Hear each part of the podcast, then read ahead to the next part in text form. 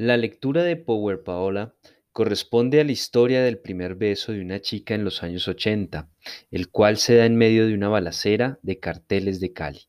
La historia, que puede ser analizada desde los diferentes personajes, me ha llamado la atención sobre todo si es observada desde el papel que juegan los padres en el cuidado de los hijos. La hija solicita al padre permiso para salir con sus amigos. Sin embargo, una decisión que parece simple se ve condicionada por el contexto colombiano de la época. Una sencilla decisión puede transformarse en una decisión de vida o muerte.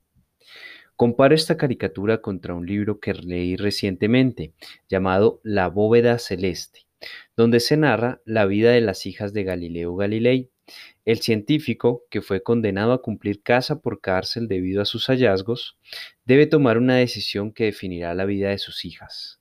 Una de ellas le pide que lo deje trabajar con él. Ella quiere ser científica como su padre.